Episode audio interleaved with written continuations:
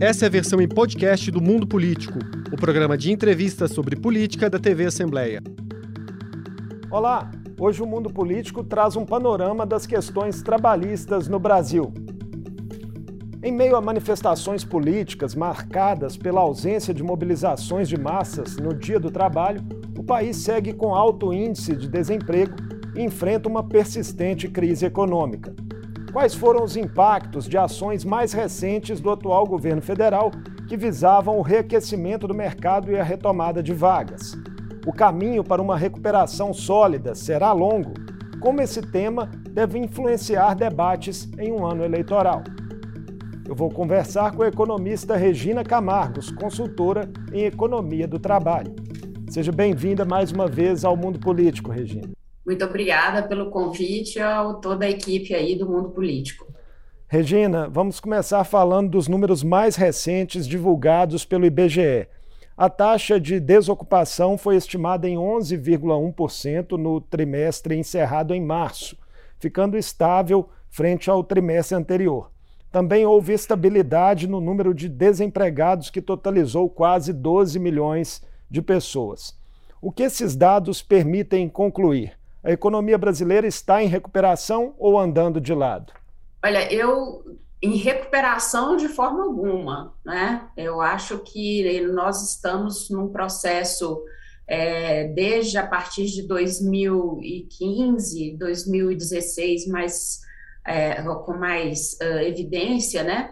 Nós estamos num processo que oscila entre a recessão e a estagnação e as tentativas de retomada elas não são consistentes, elas não são é, duráveis, né? Elas não têm uma sustentabilidade no tempo, porque está faltando estímulo para a economia, né? É, falta estímulos do lado é, é da do, do, do, do, ponto de vista do crescimento econômico, nós não temos aí elementos suficientes para estimular o crescimento econômico no Brasil.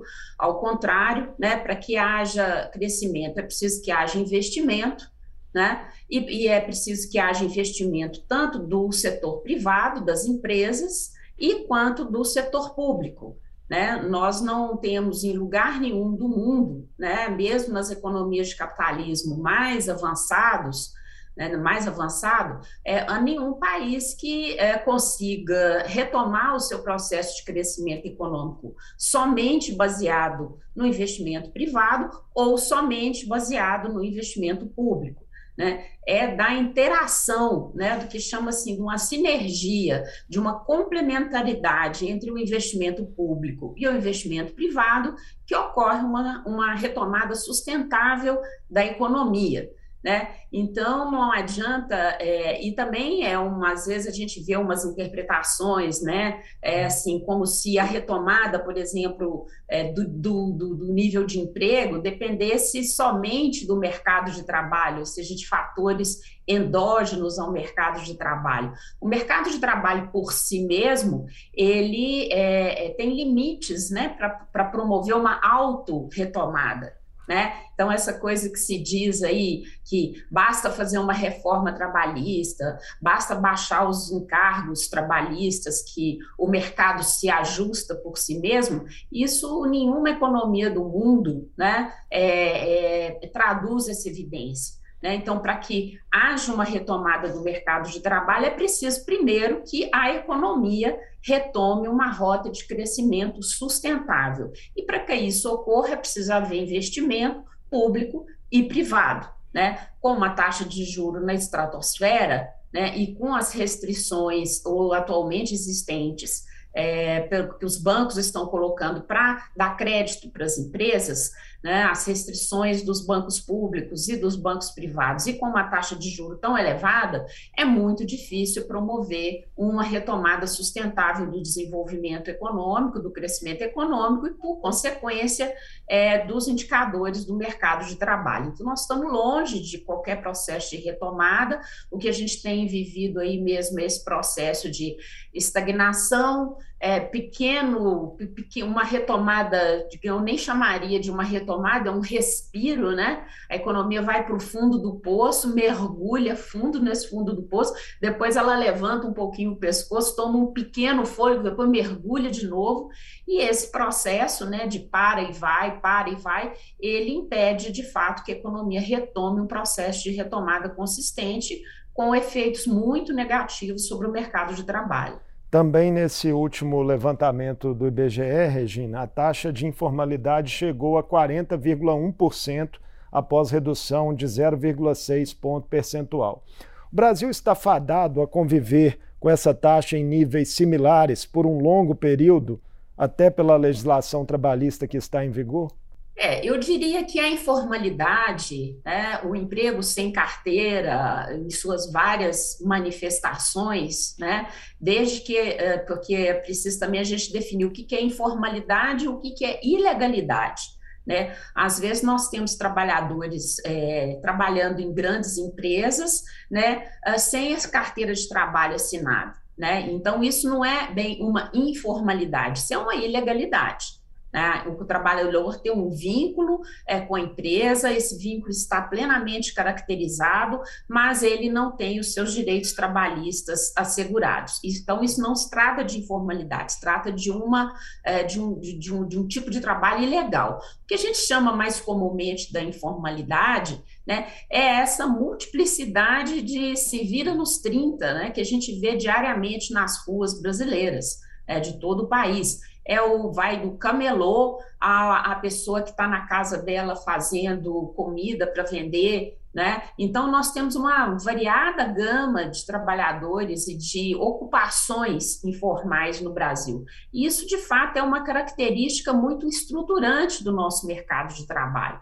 Né? O mercado de trabalho brasileiro ele convive é, com alta informalidade desde sempre né? Já foi um pouquinho mais baixa, já foi um pouquinho mais alta. Em períodos de crise econômica, de fato, é o que é, é, é um meio de sobrevivência das pessoas. Elas não não encontram trabalhos formais seletistas com carteira assinada, né? Então elas vão tentar sobreviver da forma é que for possível naquele momento. Né? E essa informalidade elas vai se manifestar de diferentes formas. Então, é uma característica, de fato, muito é, contundente do mercado de trabalho brasileiro e que a gente não consegue debelar totalmente. Nós conseguimos, em alguns momentos, né, não por coincidência, quando a economia retoma uma trajetória de crescimento mais sustentável, é, o país consegue reduzir um pouco é, esse fenômeno né, tão estruturante do mercado de trabalho. Mas dizer que o Brasil, em algum momento, superou essa característica, é, isso nós nunca vivenciamos isso, na verdade. Né? E também é preciso dizer que o fenômeno da informalidade está é, de uns, umas duas décadas para cá, ele está se espalhando pelo mundo afora. Né? Então, é, há países capitalistas avançados que estão começando a se preocupar porque as taxas de informalidade estão crescendo muito. Né? Países antes é, é, com baixas taxas de informalidade, trabalhadores sem proteção é, da legislação trabalhista daquele país, é, estão começando a perceber que esse fenômeno também está se espraiando para esses países desenvolvidos. E isso inúmeras é, chamadas reformas trabalhistas, né, ou flexibilizações da legislação trabalhista ocorridas no mundo inteiro, digamos aí, pelo menos nas últimas quatro décadas. É, né? a... Então é um fenômeno muito típico do Brasil, mas a gente está começando a perceber em outros países. Sobre a última reforma trabalhista no Brasil, né, a de 2017, um evento promovido no início da semana pela Câmara dos Deputados, opôs sindicatos de trabalhadores, juízes e procuradores do trabalho e a Confederação Nacional da Indústria em relação à análise de efeitos dessa reforma.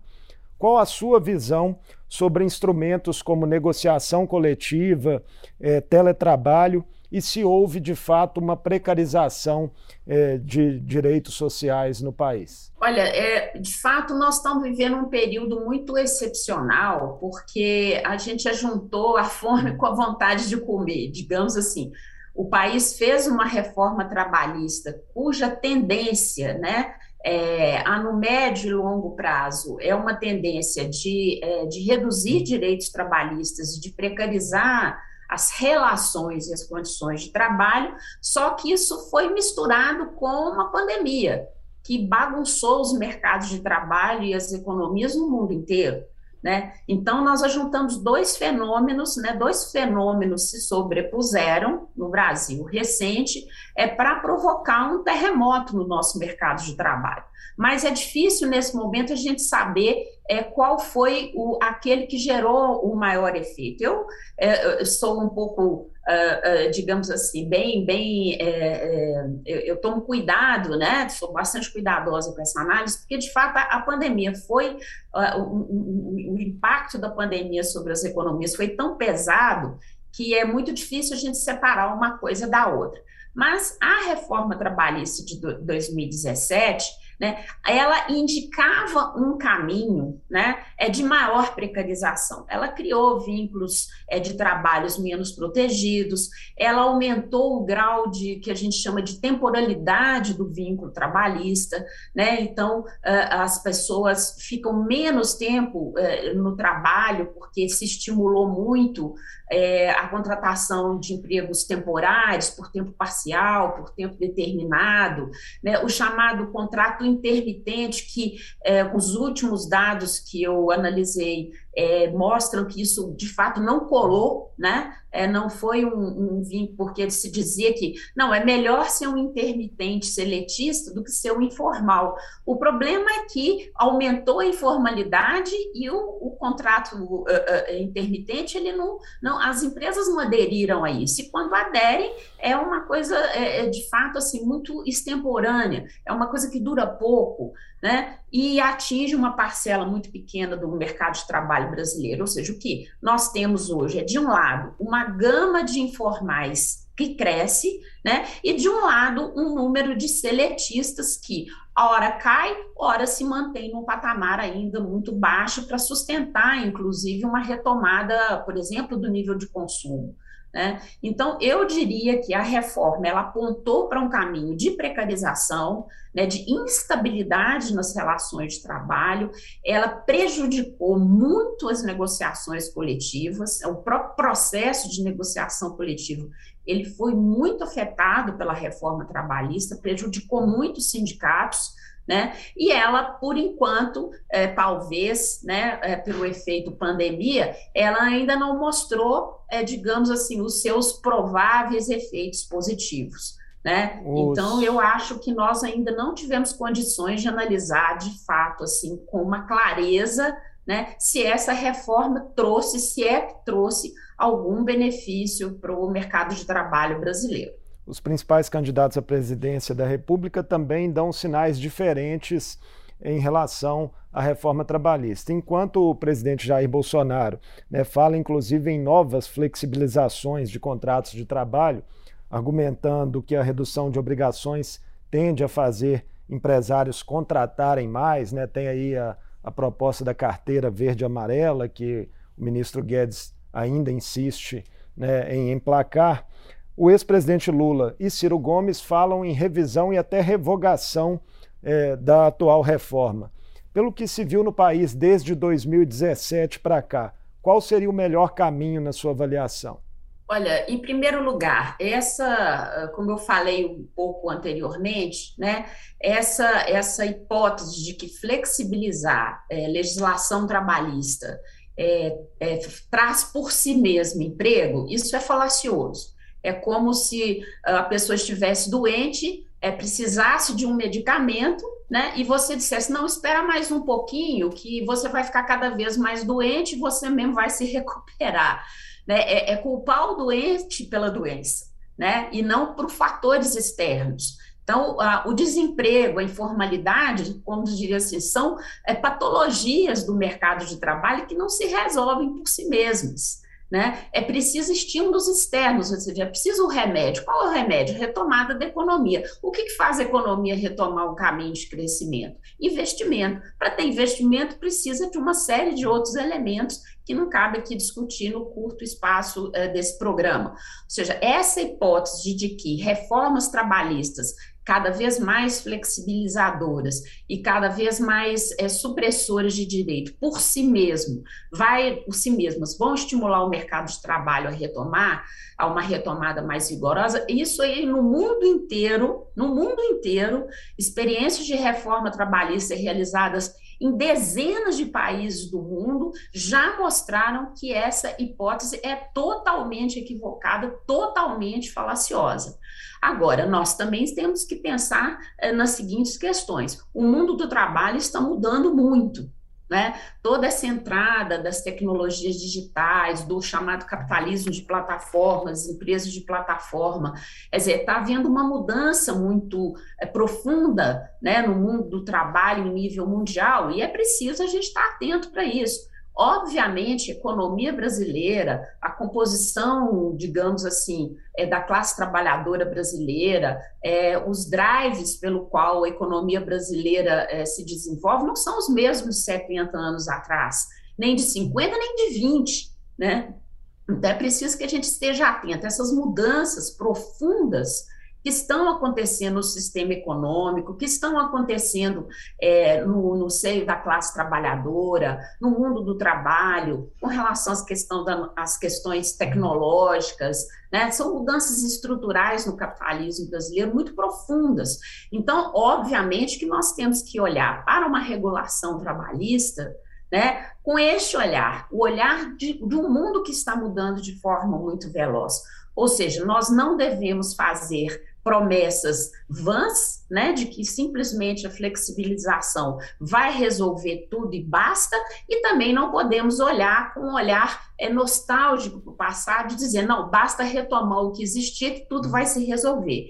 Eu acho que o, o caminho é um debate extremamente complexo, não é só o Brasil que está fazendo esse debate, são diversos países no mundo, né? Então, eu acho que ficar nessa polarização, é, digamos aí sim, uma polarização inócua, que eu acho que pouco complexa, rasteira, né, de que ou mantém ou, ou se dissolve toda a legislação trabalhista, eu acho que isso não vai nos, lugar, nos levar a lugar nenhum né? Nós vamos ficar oscilando né, nesse pêndulo, ou lá ou cá, né? E não vamos, de fato, dar respostas é, concretas e respostas que os trabalhadores, inclusive, essa quantidade, nesse número enorme de trabalhadores que está aí nos aplicativos, se virando nos 30, é está cobrando do poder público brasileiro. Nós temos que ouvir esses trabalhadores, temos que conversar com as empresas né, que fazem os trabalhos, uh, que oferecem uh, trabalhos em plataforma,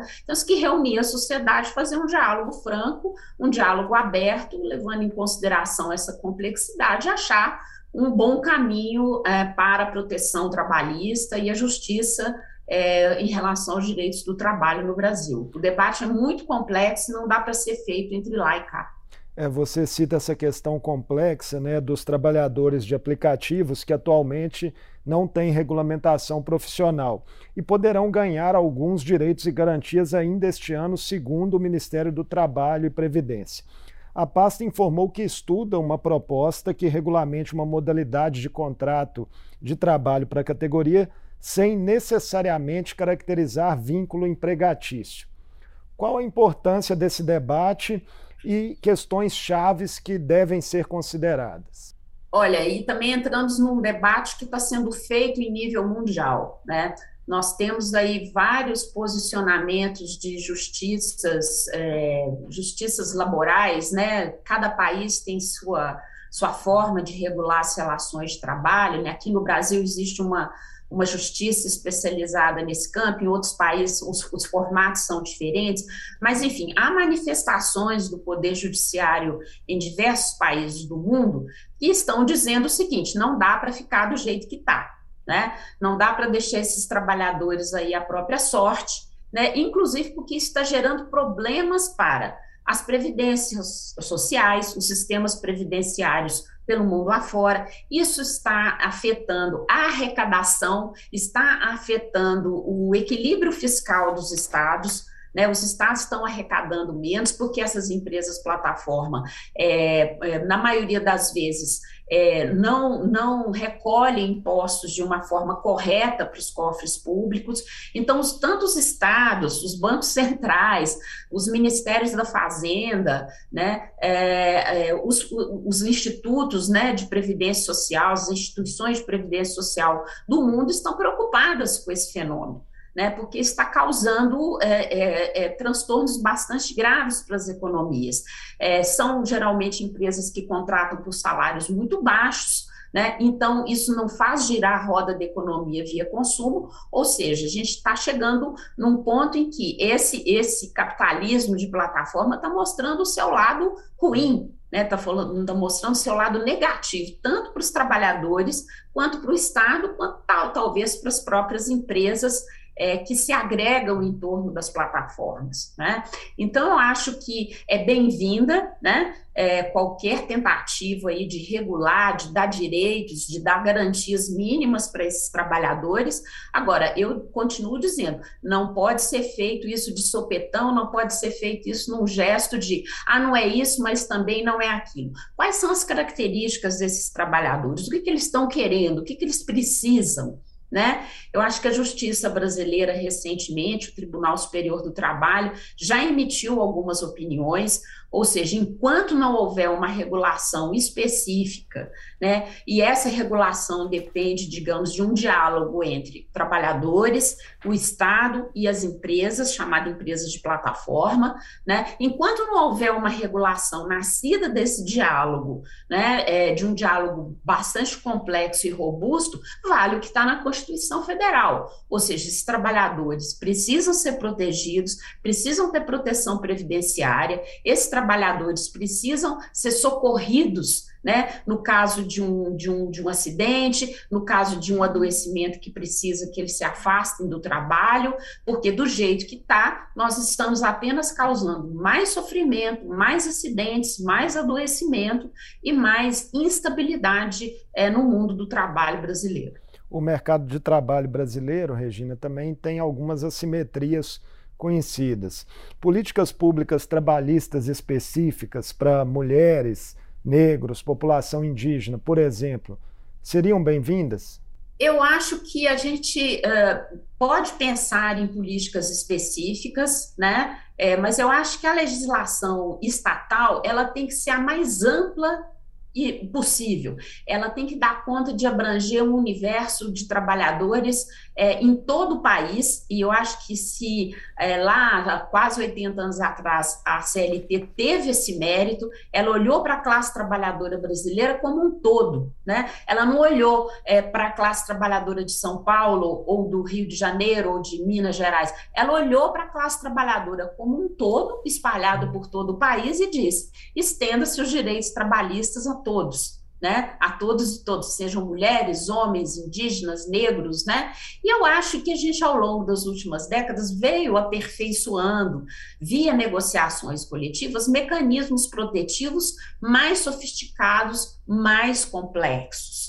Né? Então, várias categorias de trabalhadores, eu citaria o pioneirismo do, da categoria bancária, por exemplo, que em suas convenções e acordos coletivos tentaram inserir mecanismos é, que olhassem para essa diversidade do mundo do trabalho, para as mulheres, para os negros, para os jovens aprendizes, né? para, as, é, mulheres que acabaram de ter filhos, aumentaram a licença maternidade, aumentaram a licença paternidade, estimularam, né, criaram sistemas sistemas de cotas e de combate à discriminação racial, de gênero é, e qualquer de outra natureza contra as populações LGBTQIA+. Enfim, eu acho que a legislação estatal, o poder público, ele tem que ser o mais genérico possível. Né, a legislação trabalhista ou a legislação de proteção social ao trabalho, né, de uma forma ampla, né, não só para aquele seletista, mas para um, qualquer realidade do mundo do trabalho, ela tem que ser ampla, ela tem que abarcar um contingente bastante amplo de trabalhadores. E dar aos sindicatos né, plenos poderes de negociação para que possam negociar essas condições específicas, porque cada categoria vive uma realidade. Há categorias que têm mais mulheres, há categorias que têm mais homens, há categorias que é, os trabalhadores são, em sua esmagadora maioria, negros. Né? Então, acho que na medida em que os sindicatos se empoderam, que têm condições de realizar negociações coletivas equilibradas, não do jeito que está atualmente, em que as empresas praticamente têm a faca e o queijo na mão, né? Eu acho que sim, aí os sindicatos avançam nessas discussões mais específicas de, ligadas à imensa diversidade que existe no mundo do trabalho. Eu acho que esse é o caminho, conciliar uma legislação estatal ampla e a mais protetiva possível para um universo amplo de trabalhadores, com capacidade dos sindicatos negociarem as especificidades daquele mundo do trabalho onde eh, os trabalhadores que representam estão inseridos. Outra questão que causa grande preocupação social, Regina, é a renda e o poder de compra, né, em um cenário aí de inflação em dois dígitos. Como o salário também é condicionado por uma relação de oferta e demanda de trabalho, é possível pensar em mudanças em qual horizonte temporal?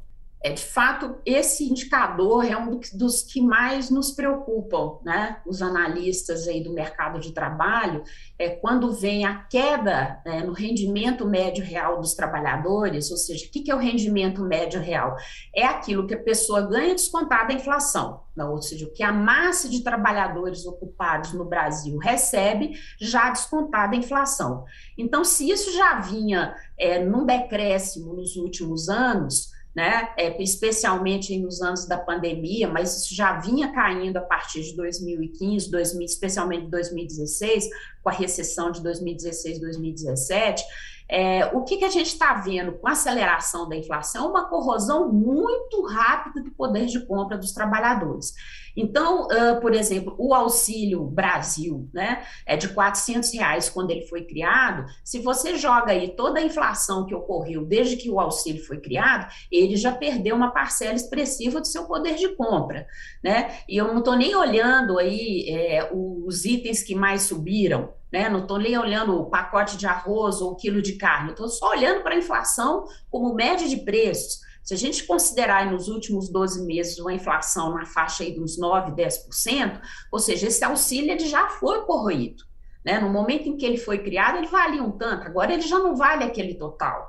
Né? Então, quando você tem esta combinação de economia empacada, sem crescer, né, com uma inflação alta e que se mantém alta, né, você tem o pior dos mundos para o trabalhador.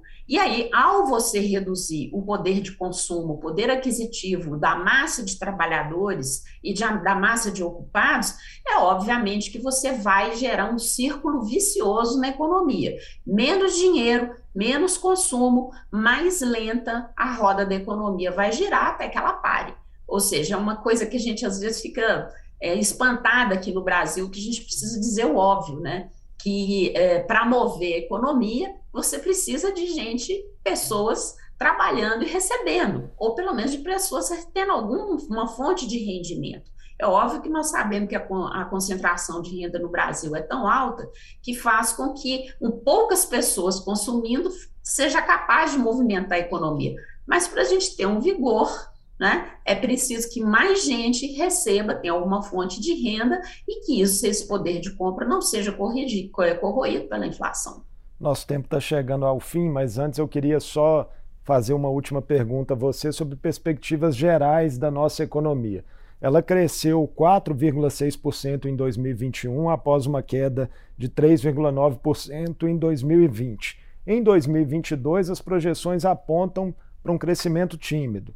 As iniciativas recentes do governo para colocar mais dinheiro na mão das pessoas, como o aumento do Auxílio Brasil, liberação de FGTS, tem alcance limitado, o Brasil que o próximo presidente da República ou o presidente reeleito é, terá em janeiro de 2023, terá ainda um drama econômico bastante significativo pela frente? Olha, eu acho que, que o próximo presidente vai ter de rezar muito, né?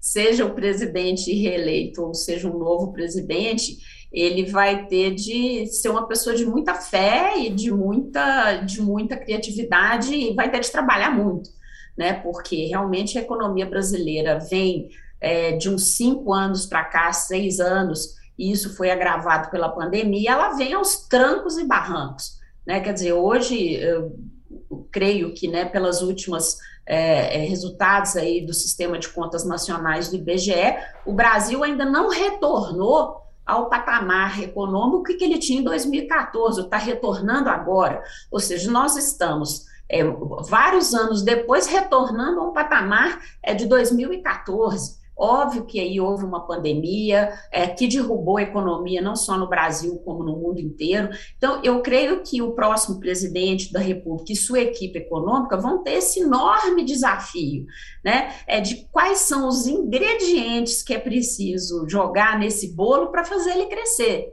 Né? Porque por enquanto esse bolinho aí tá muito, essa massa tá muito michuruca, né? Ela tá crescendo na base de espasmos e depois ela encolhe de novo.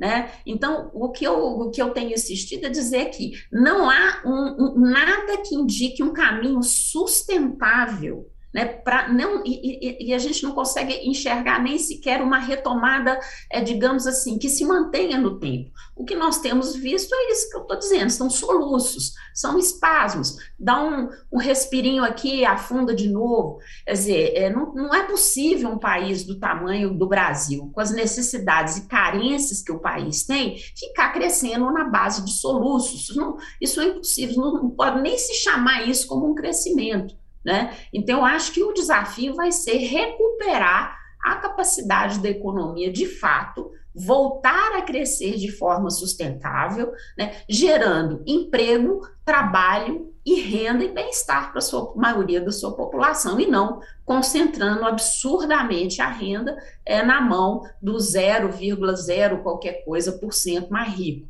Né? Porque aí você está crescendo para muito poucos. Eu acho que isso também não se sustenta no tempo. Regina, muito obrigado mais uma vez por nos ajudar aí a entender os desafios do mercado de trabalho no Brasil, que são imensos. Imensos. Muito obrigada, eu que agradeço o convite. Até a próxima. Eu conversei com a economista Regina Camargos, ela é consultora em economia do trabalho e traçou um panorama do desemprego, da perda do poder de compra e dos desafios para uma recuperação desse quadro no país. O Mundo Político fica por aqui. Obrigado por nos acompanhar. Até o próximo programa. O Mundo Político é uma realização da TV Assembleia de Minas Gerais. Nessa edição, a apresentação foi de Marco Antônio Soaleiro. A edição de áudio nessa edição foi de Tarcísio Duarte. A produção é de Tayana Máximo, a direção é de Alevi Ferreira. Você pode seguir o Mundo Político nos principais tocadores de podcast. Assim, você não perde nenhuma edição do programa. Para assistir a essa entrevista e aos outros conteúdos da TV Assembleia, acesse almg.gov.br/tv.